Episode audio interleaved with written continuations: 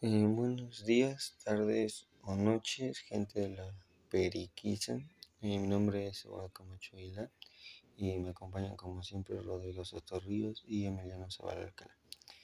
En este nuevo podcast vamos a hablar sobre los videojuegos, nuevamente la parte 2, y vamos a hablar sobre algunos datos curiosos y pues algunos juegos que en nuestra opinión sean los mejores. Bueno, buenos días a todos. Como ya, escucharon en la presentación, al día de hoy vamos a hablar sobre los videojuegos parte 2. Iniciaremos diciendo o recordando que es un videojuego. Un videojuego es una aplicación interactiva orientada al entretenimiento que a través de ciertos mandos o controles permite simular experiencias en la pantalla de un televisor, una computadora u otro dispositivo electrónico. Los videojuegos se diferencian de otras formas de entretenimiento, como ser las películas, en, que, deben ser interactivos. En otras palabras, los usuarios deben involucrarse activamente con el contenido. Para ello es necesario utilizar un mando, también conocido como gamepad o joystick, mediante el cual se envían órdenes al dispositivo principal, un ordenador o una consola especializada, y estas se ven reflejadas en una pantalla con el movimiento y las acciones del personaje. Arcade y videojuegos. Las máquinas creadas específicamente para alojar videojuegos se conocen como arcade. Hasta hace muy pocos años era posible encontrarlas en muchos establecimientos de ocio. Con el avance de la tecnología, los videojuegos pasaron a ser más usuales en videoconsolas, un dispositivo que se conecta al televisor y en ordenadores. Por esta razón, el concepto de videojuego se utiliza para referirse a cualquier juego digital interactivo, independientemente de su soporte físico. Tipo de videojuego. Los videojuegos pueden ser muy distintos entre sí, tanto en complejidad como en calidad gráfica y en temática. Así como ocurre con el cine y la música, existe una larga y compleja lista de géneros y subgéneros y la clasificación del mismo título puede variar según quien lo analice. Veamos a continuación algunos de los géneros principales. Plataformas. Se trata de una experiencia que gira en torno a desafíos de tipo físico, que exigen un gran nivel de precisión por parte de los jugadores para avanzar a través de complejas estructuras, generalmente enfrentándose a diversos enemigos. El juego de plataformas por excelencia es Super Mario Bros., desarrollado y publicado por Nintendo en el año 1985. Su diseño, su dirección y su producción estuvieron a cargo de Shigeru Miyamoto, una eminencia en el mundo de los videojuegos de disparos, un género amplio al cual pertenecen algunos títulos de guerra como naves espaciales. Su nombre en inglés es shooters y si bien hace ilusión a la acción para disparar, no debe tratarse necesariamente como un arma de fuego, ya que cualquier juego que centre el progreso el progreso del personaje principal en la utilización de algún poder que sea despedido hacia los enemigos, ya sea en forma de proyectil o rayo, entre otras muchas posibilidades, puede entrar en esta categoría de aventuras. Son juegos que los cuales la historia del protagonista deben ser construidos en base a una rica narrativa que atrapa poco a poco al jugador del mundo virtual y le transmite la necesidad de resolver una serie de misterios. Por lo general, contiene una gran variedad de elementos que le resultan fundamentales para avanzar y esos suelen ser encontrados en los escenarios del mismo, lo cual incita a la exploración constante de rol suelen confundirse con los juegos de aventuras, pero, a diferencia de estos últimos, su foco en los personajes y su evolución a lo largo de la historia. Este género es especialmente popular en Japón, aunque existen muchas comunidades de jugadores de rol en todas partes del mundo. Una de sus características principales es la utilización de términos de nivel para referirse al grado de experiencia de sus protagonistas y no los diferentes mundos y escenarios que deben atravesar. Deportes. Si bien su nombre parece decirlo todo, existe una línea muy delgada entre el género de la simulación. Esos dos su vez están emparentados con el género de acción. Todo depende del grado de realismo de la experiencia y del tipo de interacción que se, que se espere del jugador, entre otros factores. Un juego de deporte refleja fielmente las reglas de la disciplina original, pero no a niveles milimétricos, sino que vale de ciertas licencias como eh, ser el tiempo que avance más rápidamente que en la realidad. Este, ya terminando con esto de los videojuegos, seguiremos siguiendo algunas recomendaciones que yo daré o algunas experiencias aparte de algunas experiencias que yo mencionaré sobre mi experiencia jugando videojuegos, valga la redundancia.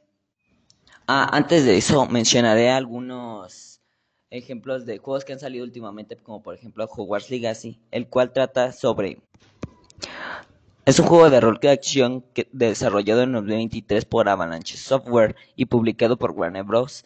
Games bajo su sello universitario de Wizard World basado en las novelas de Harry Potter.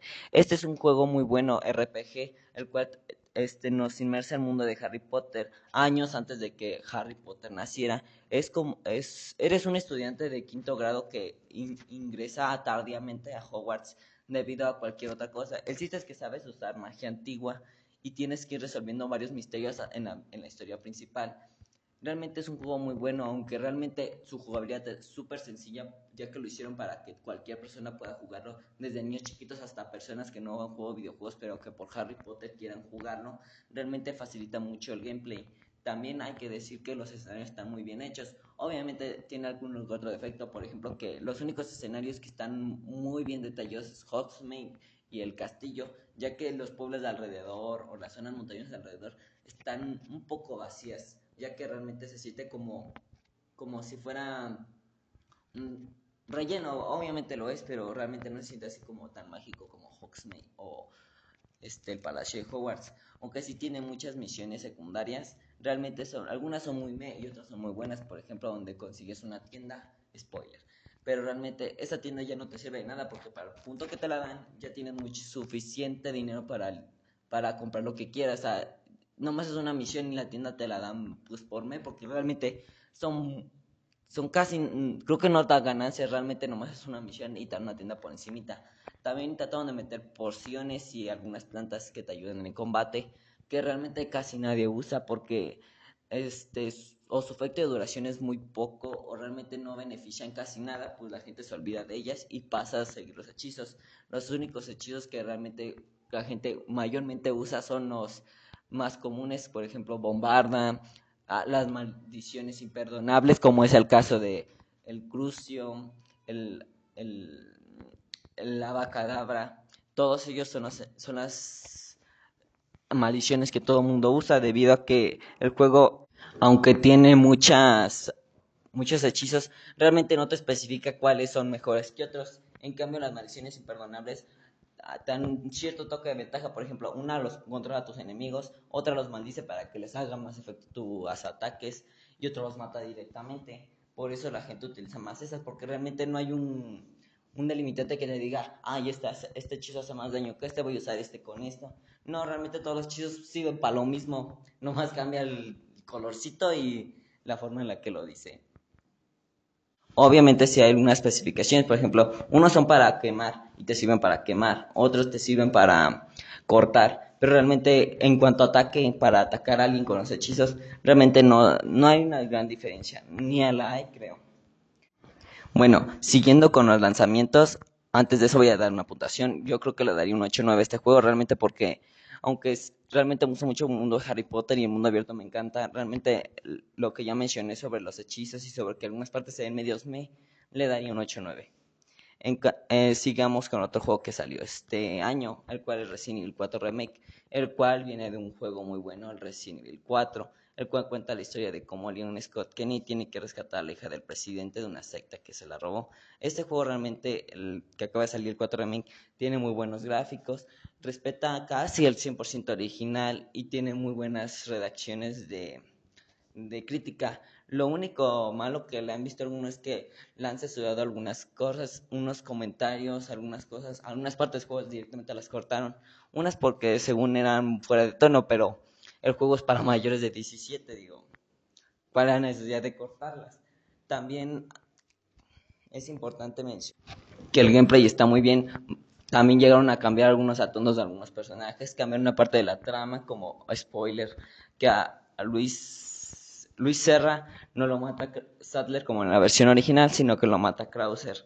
Esas y otras cosas han que han cambiado el juego realmente no afectan mucho a la historia y de hecho le dan más seriedad, por ejemplo, con Krauser te dan más seriedad y te explican más por qué Leon estaba, Leon se sentía traicionado por él. Ya no voy a seguir dando spoilers.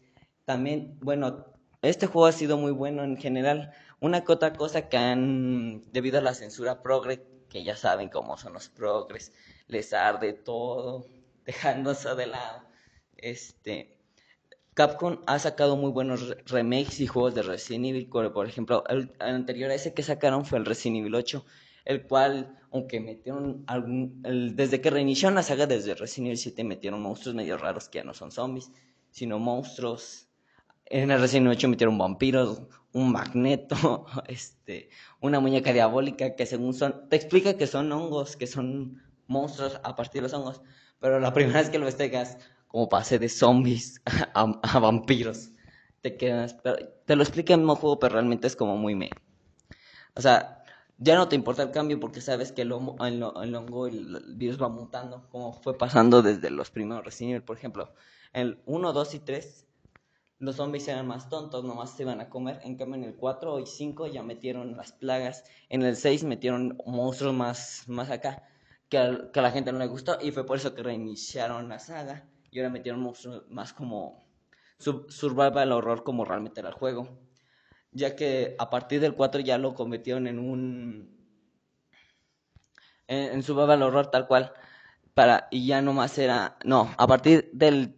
Sí, a partir del 4 dejaron esa temática y lo convirtieron en un juego más de disparos, donde ya tenías que directamente matar a los enemigos. Ya, ya la cuestión ya no era huir, sino matarlos a todos.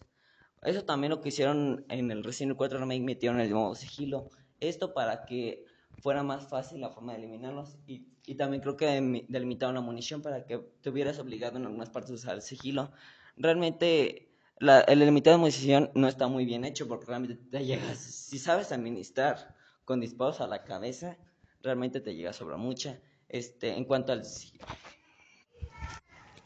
Bueno, como comentaba, el modo sigilo te permite uh, ir más, ir agachado pues como, como su número como su nombre quiere, este, te permite matar a los enemigos lenta, lentamente, porque lentamente, pero de una forma que te permite ahorrar munición. Esto lo implementaron para, porque debido a que metieron muchos más enemigos y mejoraron su inteligencia artificial, aunque también tontos como siempre.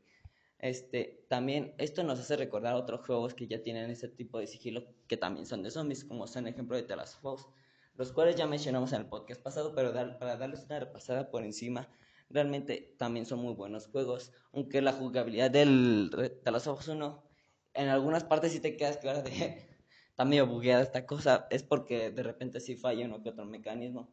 Pero ese, ese es un juego que salió para PlayStation 3 y luego remasterizaron para 4. Obviamente va a haber errores.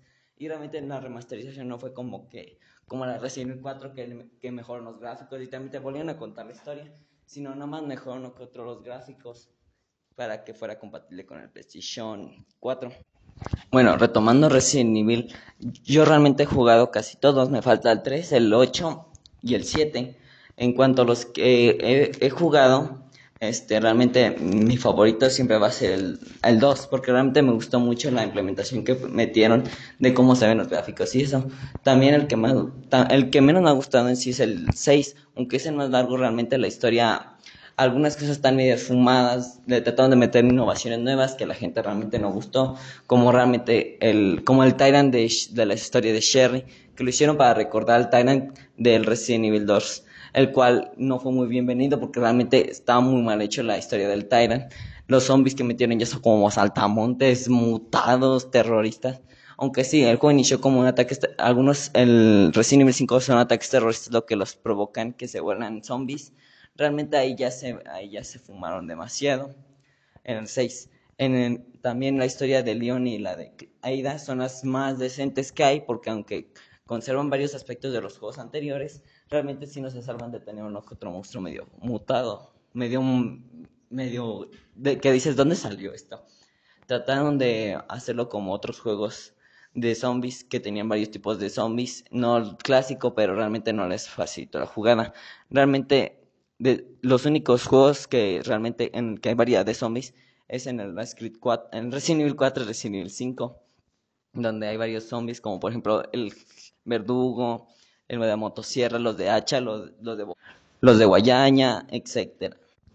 Ya terminando con Resident Evil, que por cierto es mejor que Silent Hill. ¿Oíste, Rodrigo? Este, continuaremos con Script, el cual van a sacar un nuevo juego, no recuerdo cuándo, pero eso es el Mirage, el cual es el próximo videojuego de acción y aventura desarrollado por Ubisoft Bordeaux y publicado por Ubisoft, será la decimotercera entrega principal de la serie de Script y el sucesor de Assassin's Creed Valhalla. Yo realmente esta saga de juegos la he jugado mucho. He jugado muchos juegos de ella, me quedé como por el octavo, séptimo, por ahí, que el cual es el NT, que está basado en la Revolución Francesa. Este, esta saga de juegos, aunque la gente dice mucho que es muy repetitiva y todo eso, a mí realmente me gusta mucho, ya que trata temas históricos verídicos, lo cual te hace aprender mientras juegas, te hace disfrutar la historia, te hace encariñarte con los personajes, por ejemplo con Exio, que tiene la trilogía de juegos de la Script 2, Butterhood y Revelations. Nos cuenta desde cómo se convirtió en asesino hasta cómo murió. Realmente es un videojuego muy bueno, que aunque la jugabilidad ya ha pasado de moda realmente porque juegas uno de los más modernos y juegas el otro y dices que te se te hace el medio raro el parkour y todo eso. Realmente es un muy buen juego. También, otro, también mencionando a realmente a mí hay tres o cuatro modalidades de parkour, que es la implementada desde el 1 al, al Revelations, del 3 al Roach y del Unity al Syndicate y desde el desde el Orígenes hasta el la implementaron otra. Son cuatro modalidades de juego. La gente realmente dice que la mejor es la del Unity ya que te da más libertades de movimiento, te permite saltar otra en, a partir de zonas altas y caer con caer con una pirueta, aunque realmente te hace daño, realmente eh, se disfruta porque algunas partes donde tienes que hacer, por ejemplo, persecuciones arriba de edificios, realmente es molesto que no salte el personaje y tengas que rodear y por eso pierdas. También otra cosa que estuvieron arreglando es el modo sigilo, ya que a partir de la escritura Unity metieron el poder agacharse. Pero realmente el poder agacharse, si te detecta un enemigo, te detectan todos, sin importar si te hayan visto todos. Te detectan todos, incluso los que no están en la habitación. Es, eso realmente es un, una mala reseña, ya, una un mal comentario, ya que debido a, esto, el gameplay se convierte en, a veces muy tedioso, en, en unas misiones que se basan directamente en el sigilo, que te bajan la recompensa por que te vean realmente es muy estresante que realmente por solo uno que te vea, te vean todos. Pero esa ya es otra parte del juego. Bueno, ya como tal y siguiendo con el script, este, realmente se espera mucho de este juego, aunque debido a que Ubisoft ha tenido problemas económicos, lo ha retrasado, se espera que no haya afectado de manera negativa el gameplay o la calidad de este mismo. Así que nomás os toca esperar para ver qué pasa con este juego. Bueno, esto ha sido todo por esta plática nos ve, quién sabe si nos hará una parte 3, eso ya será en el futuro. Y este, continuamos con algunos datos curiosos para terminar. Bueno, y pues por último, como es tradición, vamos a hablar sobre algunos datos curiosos sobre diversos videojuegos. The Sims se mantuvieron 82 semanas en el top 10 de PC en ventas en el Reino Unido. Mega Man es azul gracias a que la primera aparición fue en la Nintendo Entertainment System, que tenía una limitada selección de colores. El videojuego más caro de la historia ha sido Grand Theft Auto 4, llegando a costar su desarrollo más de 100 millones de dólares. El juego con más personajes para seleccionar es Lego Star Wars, que suma 96. Street Fighter 2 The Movie es el primer videojuego de la historia en estar basado en una película que a su vez también se basa en un videojuego. El primer videojuego de disparos de la historia se creó en 1961. La mayor saga de los videojuegos, si contamos su número de entregas, es sin duda Mega Man. El mejor juego de fútbol de la historia según la valoración de los usuarios es Sensible Soccer. Pac-Man nació una noche que su creador, Toru Iwatani, salió a cenar con sus amigos. Pidieron pizza y la idea del personaje se le vino a la cabeza al ver la figura que quedaba al recoger la primera porción. En China está prohibido que los menores jueguen más de tres horas a videojuegos en línea. Pac-Man es conocido como Puckman en Japón. El diseño de la Trifuerza de The Legend of Zelda está basado en el estandarte del clan feudal japonés Joyo. Originalmente Lara Croft sería un hombre. La potencia de la PlayStation 3 permite utilizarla para investigar enfermedades. Las nubes y los arbustos del Super Mario original eran iguales pero con distinto color. Pasa lo mismo con los enemigos hongo y los hongos posta. En Assassin's Creed hay un mueble de madera muy similar al Optimus Prime de Transformers.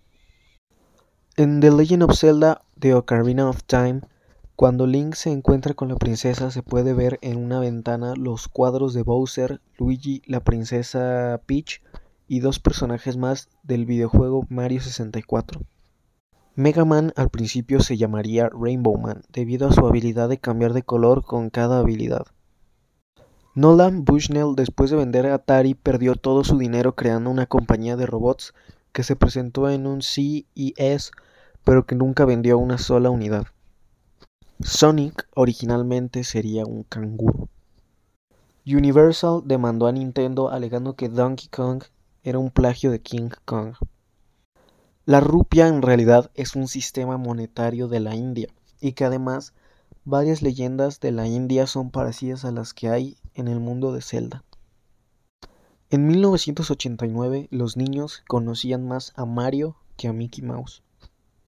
Nintendo solía ser una compañía que fabricaba cartas dibujadas a mano. La razón por la que el personaje de Crash Bandicoot no tiene cuello es debido a las limitaciones técnicas de aquella época, 1996.